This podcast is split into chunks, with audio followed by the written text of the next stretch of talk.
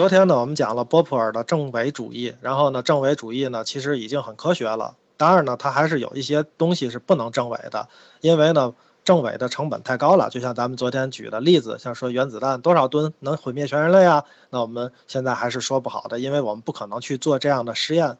那么今天呢，我们用实用主义给政伪主义呢做一个有力的补充，那就更加的接局接近我们的真相了。事实上来讲呢，还有这个听众啊，咱们的群友们问，哎，怎么不讲讲伏尔泰，怎么不讲讲卢梭呢？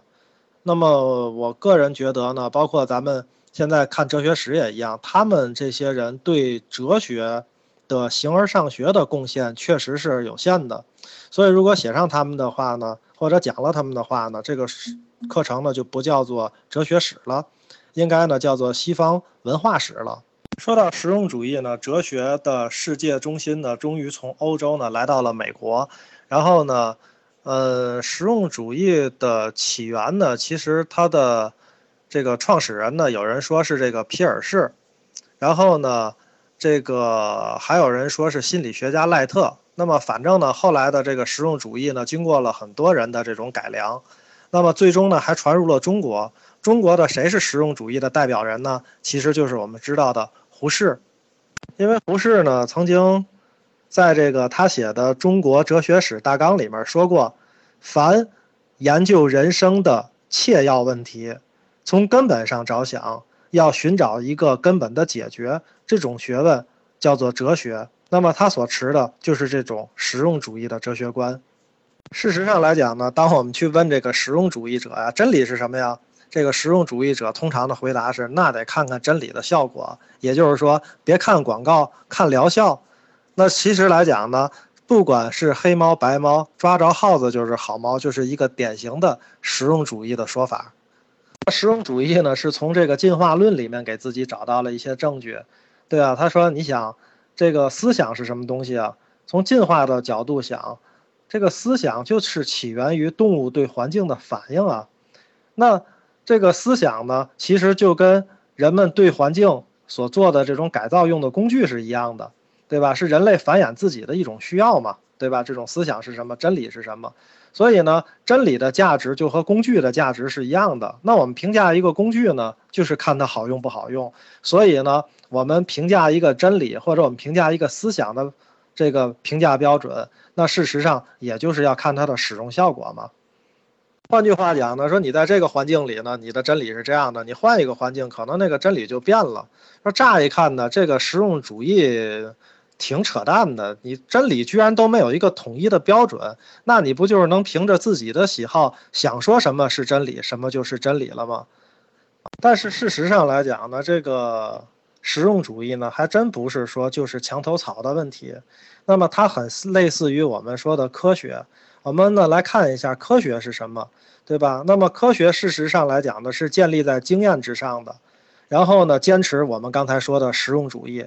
但是人家科学还开放啊，不像宗教，对吧？不许怀疑，科学是允许你证伪的，允许你质疑的，允许你反对的，对吧？然后呢，最终找到更好的科学方法。那么事实上来讲呢，所以就是我们经常听见人，咱们在生活当中有时候去争论嘛。对吧？这个就是实用主义的一种观点，就是我们经常说的中医和西医之争。那我想大家呢都应该知道这个之争。最起码的来讲呢，就是国外的人提到，那么你说中医好还是西医好呢？那最好咱们就搞一个双盲测试嘛，对吧？咱们就弄一百个病人，随机分成一边五十个，这边西医治，那边中医治，最后看谁治好的多就可以了嘛。但是通过这样的一种治疗方法呢，那么中医胜算的概率其实不是很高。当然来讲，咱们在这个这个对于老祖宗传下来的这个东西的情感上，我们是乐意愿意去支持中医的，所以我们会给中医呢找到各种各样的理由。那么其中一个最好的理由呢，也是我经常和别人去讲的。那事实上来讲，我还是很喜欢中医的哈。但是来讲呢，我们也知道在双盲测试里面，中医是不太容易胜出的。我们要面对这个现实。那么什么样的一个理由呢？其实我曾经和一个中医聊过，他说呢。现在的这个中医不行了呀，跟药还没有太大的关系。最主要的呢，就是现在呢，比如说有一些，呃，药监局的规定啊，有一些他们以前常用的像硫磺啊、水银啊等等这些就是有毒的药品啊，基本上除了限制使用，就是只许用一克两克，那他们以前的药方上其实用药都是很猛的，所以呢为了避免出现呢医患的纠纷和出现矛盾，他们这些方子呢就不往下传了。换句话讲呢，就带到棺材里去了。据说呢，现在六十多岁的这些中医的师傅们，也就是说已经去世的那些，活着也得九十多的这些人，他们已经带走一批了。那现在六十多岁这批人呢，等以后十年、二十年后再没了，那中医确实就沦为了只能保健、只能养生的这么一个这种养生学了。当然呢，我们还能拿出一个可以替中医去撑腰的事儿，就是你再进行双盲测试，我们也可以讲，那你的经常讲这么科学，那么科学。对吧？那么你看看中国的烹饪和你西方的烹饪，到底哪个菜好吃呢？那当然是我们中中国的这个烹饪好吃了。所以呢，那么我们就说了，那我们老祖宗留下的东西其实还是很好的。有些东西虽然它不能拿科学一条一条的把它弄下来，对吧？但是事实上来讲呢，它还是很站得住脚的。但是站在人家实用主义的思想下呢，那你好吃我们就吃你的这个好了。所以呢，我们的中国菜到了国外也很受欢迎。人家不是说呢，这个我必须坚持我自己的这个实用主义是什么？那我们刚才提到了是黑猫白猫抓着耗子就是好猫。换句话讲，那你既然是中国的烹饪方法好吃，能够在双盲测试里面，我们找一百个人吃测试。五十个人一组，对吧？那么一组吃西餐，一组吃中餐，肯定是吃中餐的那些人觉得，哎，这个菜好吃啊，那没问题，那就是你胜出了。那我们实用主义就认你这个东西嘛。所以实用主义呢，它是经过这样检验的，也不是单纯的去墙头草。所以呢，你看那个实用主义呢，跟马克思的那个想法就不一样。马克思呢，他就希望呢，能够为工人阶级的利益提出要求，甚至呢，去闹革命。那么事实上来讲呢，这个按照实用主义讲呢，这个革命呢伤害太大了，我们就一步一步的改革嘛。今天不行，弄点保险；明天弄点工会，对吧？后天弄点什么事情？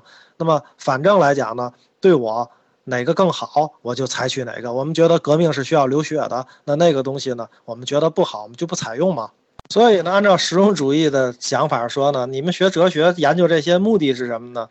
你们研究的目的不就是希望哲学观点能帮助我们减少一些痛苦，或者呢，能不能让我们的内心呢平静一些，不再那么空虚、恐惧，对吧？包括呢，不再陷入那些物欲的无限烦恼当中，那就好了。那哪一个观点对我来讲更实用，我就采用哪一个观点。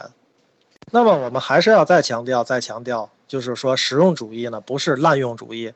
啊，不是单纯的墙头草。我们拿什么例子呢？我们再举一个例子。我们说牛顿，牛顿的那个经典力学呀，其实呢，在有了相对论以后，其实呢，这个已经就被推翻了嘛。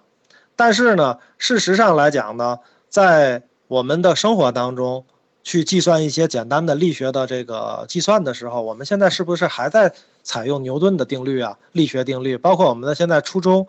和我们的高中是不是还在学呢？是的，那既然它已经被证明了不如相对论好，为什么还要用它呢？因为它简便嘛，就在我们需要的这个误差范围里面，那牛顿的那个就够了嘛。所以我们那个省事儿，我们拿来就使它的。虽然相对论更精确，但是那个复杂，实用主义讲的就是这个。所以呢，在这个爱因斯坦推出相对论的好几年前，人家其实观测那个天文学家就已经发现了。哎，你看那个水星的移动哈，按照牛顿的那个公式计算，总是有那么几十秒的偏差。但是你像他们怀疑牛顿了吗？没有，他们说这叫什么呢？科学家讲嘛，叫误差。对吧？那么事实上来讲呢，去弥补他这个学说，哎，给他找个理由啊，说旁边有个什么小行星，我们没看见啊，它是有引力的，导致的这个移动速度跟我们想的不一样。等我们以后观测技术好了，能找着那小行星了，啊，这个误差呢就消失了。等等，包括我们在中学时做实验也是这样啊，你弄一个实验有误差，然后老师怎么告诉你呢？说因为要无限光滑的平面才能够达到这个实验的。没有误差的结果，但是世界上不存在无限光滑的平面吗？其实这些呢，都是在为我们的这种实验偏差找借口嘛。那么后来呢，就是在更多的计算当中发现不行，拿牛顿的这个算出来的确实没有拿人家爱因斯坦的那个算出来的好用，所以科学家们是逐渐逐渐的在他们希望的那个领域更精确的领域去使用爱因斯坦的这种相对论了。所以来讲呢，整个的这个过程是一个很平缓的这样的一个从新旧理论到新理论的过程，而且即便到了新理论的时代，旧理论还在使用，因为它在我们一个特定的范围内，毕竟还是它简单嘛。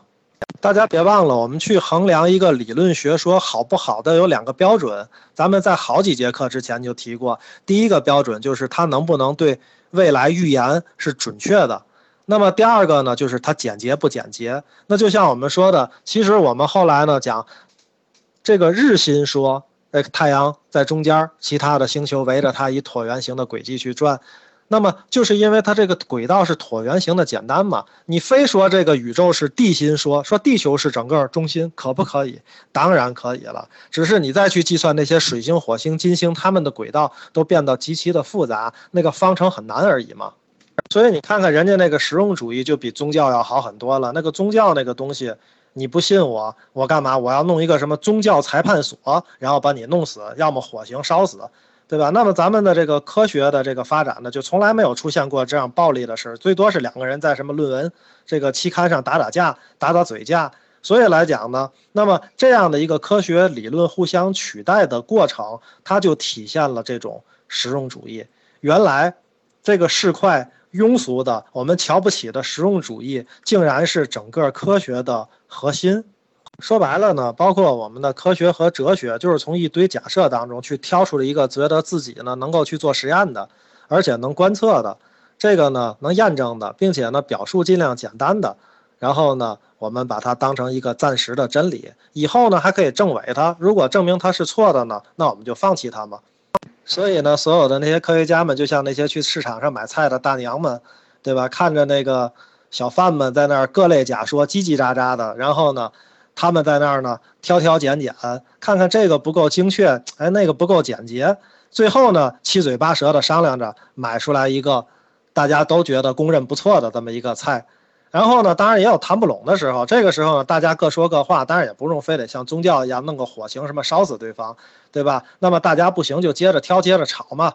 然后吵到最后达成统一了，咱们就说那个比较接近真理。你看这个追求真理的这个劲儿一点都不神圣。其实呢，你说这个宗教人士现在就没有实用主义吗？也不是。你现在多少经常不是能看到有一些和尚在这个路上也开着汽车嘛，对吧？也骑着电动车，用着手机，这不都是高科技产品吗？那以前呢，这个宗教传传这个教的时候呢，甭管是口传、心传还是用经书，对吧？那现在呢，我们其实也有很多人传教，用鼠标点一点，网页上一发，对吧？这就叫什么？就叫法布施了嘛，对吧？有那么多技术，好的技术为什么不用啊？所以这些话当然不是去攻击宗教。那我们觉得，其实这些宗教们现在不也是在采用这种实用主义的原则，在与时俱进吗？所以刚才讲了这么多实用主义呢，按照实用主义的观点，说只要我们能找到一个人生的意义，一经相信它，就可以消除我们的那些所谓的迷茫、痛苦的这些负面情绪。那么这个就对我们来讲就是最好的了。那么当然来讲呢，这个后面呢，就是在美国的这些实用主义之后呢，还世界上还出没出过伟大的哲学家？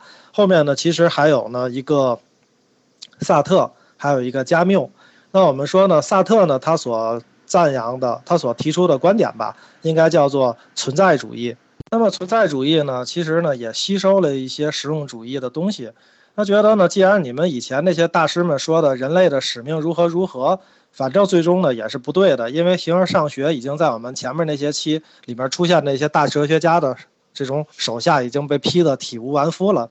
所以呢，在萨特来看呢，我们现在最关心的应该是我存在这件事儿本身。事实上来讲呢，其他的东西都是为我存在而服务的。那么这个世界上再也没有什么比我存在更让人确信无疑的事情了。所以我们发现哲学走到了这里，因为萨特是六十年代的人，也就是说跟我们现在很近了。我们发现呢，哲学走到这里画了一个大圆圈，又回到了笛卡尔。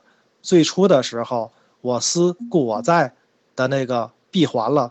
但是呢，萨特的这个这个存在主义呢，它跟这个实用主义还有一点不一样的地方，就进了一步讲说，人类啊，既然你存在了，所以呢，你所有做的选择，其实呢都是自己做出来的。你包括呢，举个例子，你当了，咱们假假设这个国家被这个侵占的时候，你当了汉奸，那这个当汉奸的选择也是你自己做出的。你可以跟人讲说，那我没有办法，当时是别人逼我不。那么你可以不做出选择，比如说你选择死亡，那也是你的选择。所以人类既然是自由的，既然我存在是真的，那么你做出的所有的自由的选择，那么包括牺牲你自己的生命、牺牲你的自由，不是没得可选。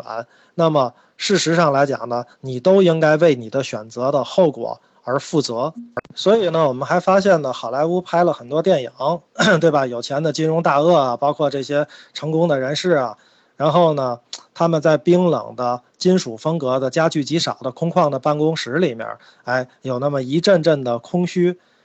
那么事实上呢，当他们空虚的时候，那些穷人说：“你卖什么乖呀，装什么矫情啊？”其实不是这样的。那么这类片子呢，之所以有诉求点，就是因为这些人他们最后。在整个的这个社会当中找不到了自己的存在。按照萨特的这样的价值观，如果你连自己都不存在了，有这么多财富又有什么用呢？那么至于到底应该选择财富？尊严、社会承认还是选择自我的存在，这本身也是一个自由的选择，应该由你自己去做决定。但你一定要为你自己所做的决定负责而已。那么事实上来讲呢，按照实用主义加上刚才我们说的这种存在主义来讲呢，那你现在拥有一个什么样对待世界的态度和一个什么样的哲学观？那么现在呢，我们已经把前面所有从笛卡尔到整个的萨特的这一过程的所有的哲学家的观点，基本上都给大家表明了。事实上，按照实用主义的角度去讲，你可以选择一个最适合你的观点，然后去接受它了。那么讲到这里的时候呢，大家可能会问我呢，这个老师，你讲了这么多哲学，我可以从他们的观点里去选出一个对我来讲感觉自己最能接受的。但是我想问问你的观点是什么样的？那好，我把我的观点来卖一个关子，然后呢，我们放到明天再讲。那么明天呢，就是我们这个。这个八卦哲学史的最后一节课了，所以呢，我们明天把自己的观点讲出来，作为这个完满的句号。谢谢大家，今天就讲到这里。